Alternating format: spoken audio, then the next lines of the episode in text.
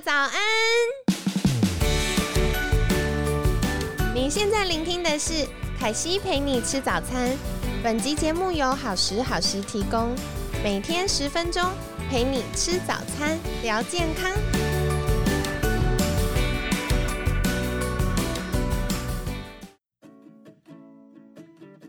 嗨，欢迎来到凯西陪你吃早餐，我是你的健康管理师凯西。今天呢，非常开心邀请到凯西的好朋友，希望之星叶北辰资商心理师，叶心理师早安，凯西早安，各位听众大家早安，早安。那今天呢，为什么会想要邀请北辰来分享？其实最主要的原因是因为凯西觉得这段时间呢。慢慢，呃，疫情就是降到二级了嘛，然后许多的朋友们开始要回到办公室上班。那孩子们呢，有些可以回学校了，有些还在放暑假，或者有些必须要用抽签，没有办法全部都回学校的状况下，其实孩子跟家长都要面临一波情绪上的挑战。那再来呢，我们。在前几周也有跟大家分享到，其实我们八月份的主题是想跟大家聊一聊压力，因为常常我们可能生活节奏太快了，快到我们甚至没发现自己有压力，而压力是一个硬邦邦、实际存在、像砖头一样的东西，所以如果我们一直把它扛在身上，久而久之，我们的身体也会出现一些负担。那我觉得身跟心啊都是互相影响的，所以我们在前几周分享过身体的舒压或运动的训练。那这这一周呢，我们就要邀请北辰来分享到底怎么样去照顾我们的情绪。那接下来呢，也是想要请教的，就是我看到北辰的，嗯。资历其实很丰富诶，现在不仅有在乐维诊所担任智商心理师，然后也有在就是新北市的资商心理师工会担任副理事长和全联会的理事长。可是我自己觉得比较有趣的一点是，呃，您之前也有担任过就是医疗咨商的这一块的专长，对不对？想请教这是什么呢？是？代表我们需要去看医生的时候，先来问一下我们要看哪一科吗？嗯，谢谢主持人。那我我我先我先我先澄清一下哈，我是呃新北市智商心理师工会的副理事长，那是智商心理师工会全联会的理事，哦，不是理事长，我们理事长是那个另有其人。好的好的，感谢。对对对，首先我想要很谢谢凯西哈提到一件事情，就是医疗智商。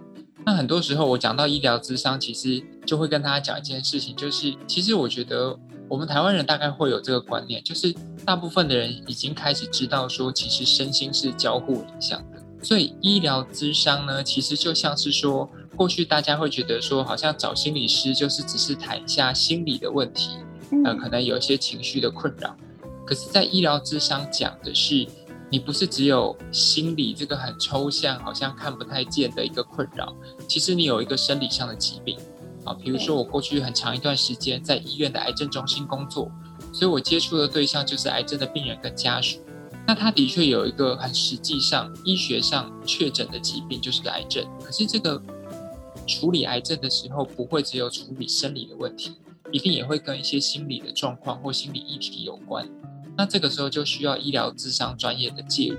那我我的工作，比如说可能是协助这个人改变他的生活模式，能够让他过得更健康，或者是呢帮助他面对这个疾病的压力或者是困扰，他怎么样在这个治疗的过程当中能够帮助自己更配合医嘱、配合医疗，然后医师跟病人之间的沟通，然后他疾病结束之后，他的愈后，他要怎么样回归他的生活。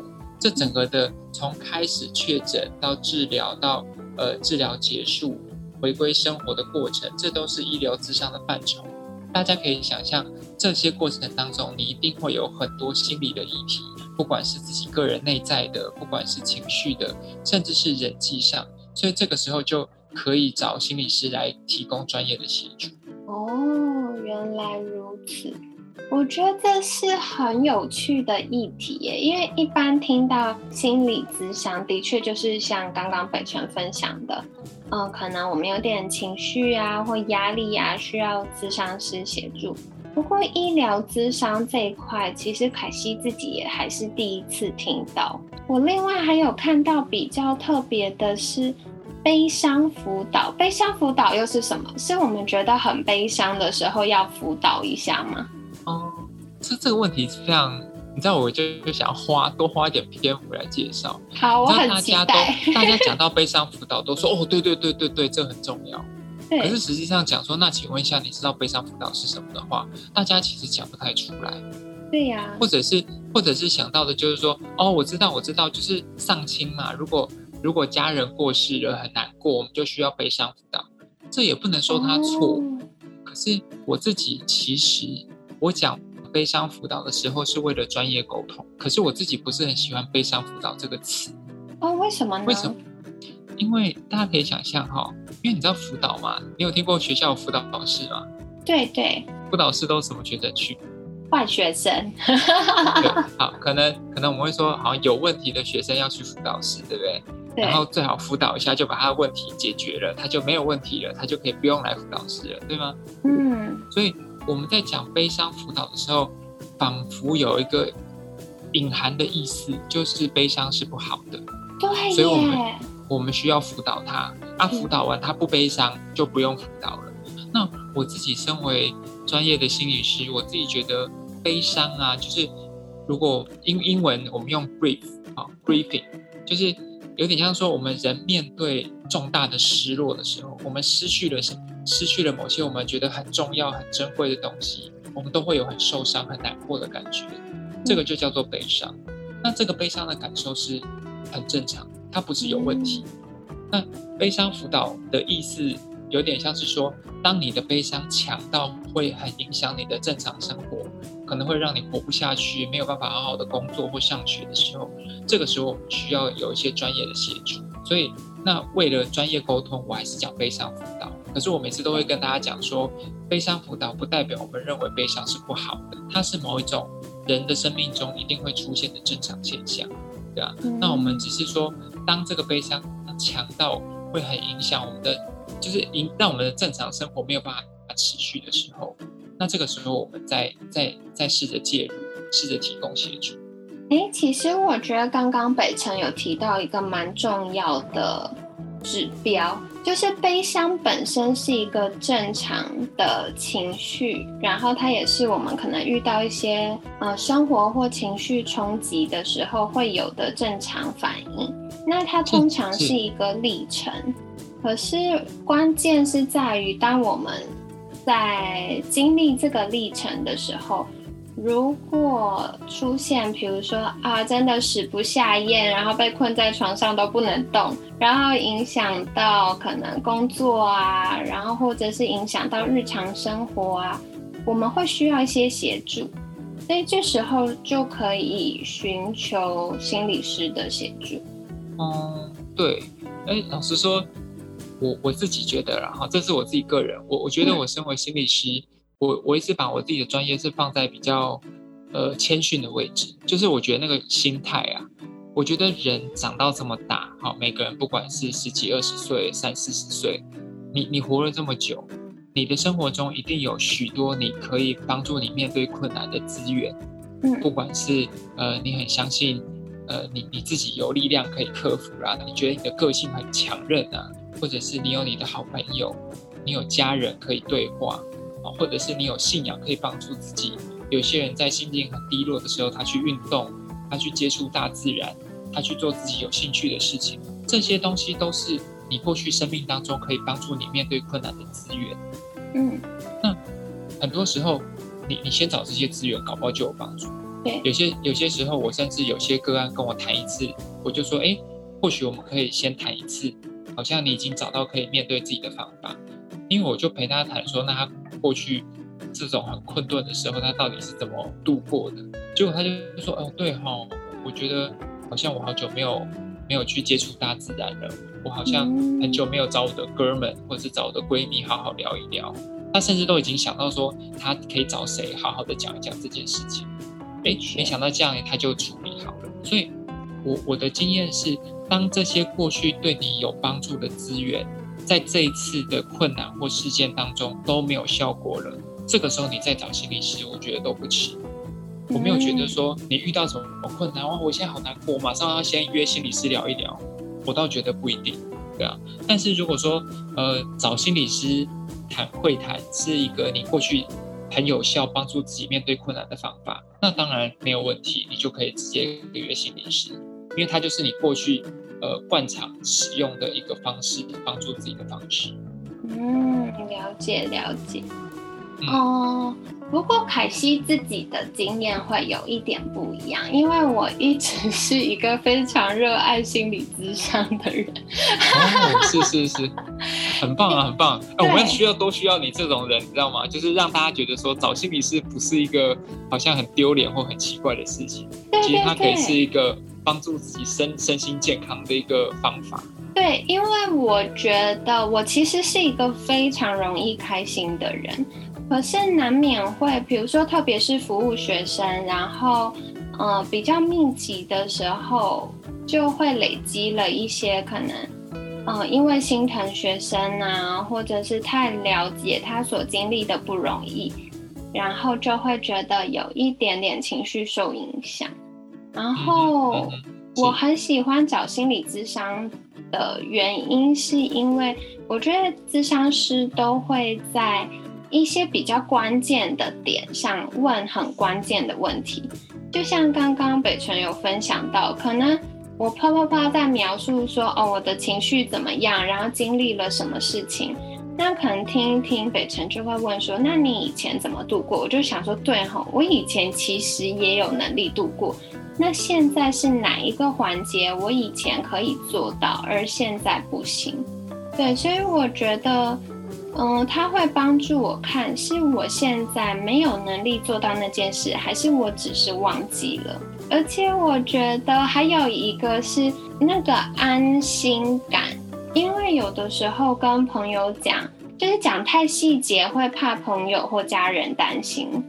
可是其实我们自己在经历那个情绪的时候，我可能觉得其实没这么严重，我只是需要说出来。那我跟咨商师，我就可以知道说，哦，因为咨商师都有呃专门的训练，所以我讲了一些我真的真实的想法的时候，我不用担心，我还要反过来安慰心理师。是，对，然后我觉得还可以帮助我们去梳理那个脉络，有的时候是我主观的感受，有的时候甚至是。我的大脑不自觉的去掩饰我受伤的状态，虽然我以为我觉得没关系，但其实是有关系。因为因为心理师的工作其实就是，呃，如果把它讲的很简约的讲的话，其实就是协助这个人做改变。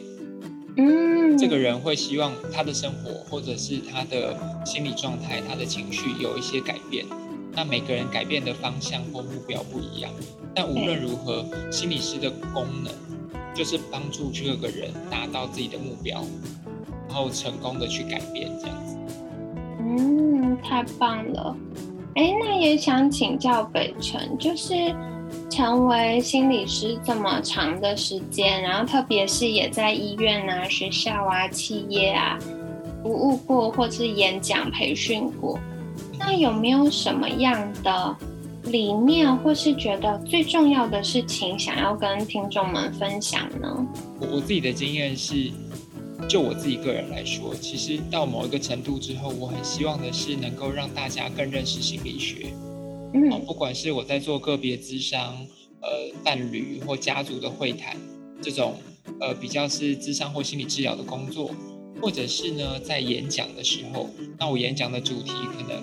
有一些是专业的训练，那有一些是比如说呃压力的管理啊，或者是呃情绪的管理，我都希望是能够让听众或让我的个案更能够认识心理学，因为心理学它其实是一门研究人的科学。换句话说，它不是一个主观个人经验的分享，认为说你应该这样做，人是这样改变的。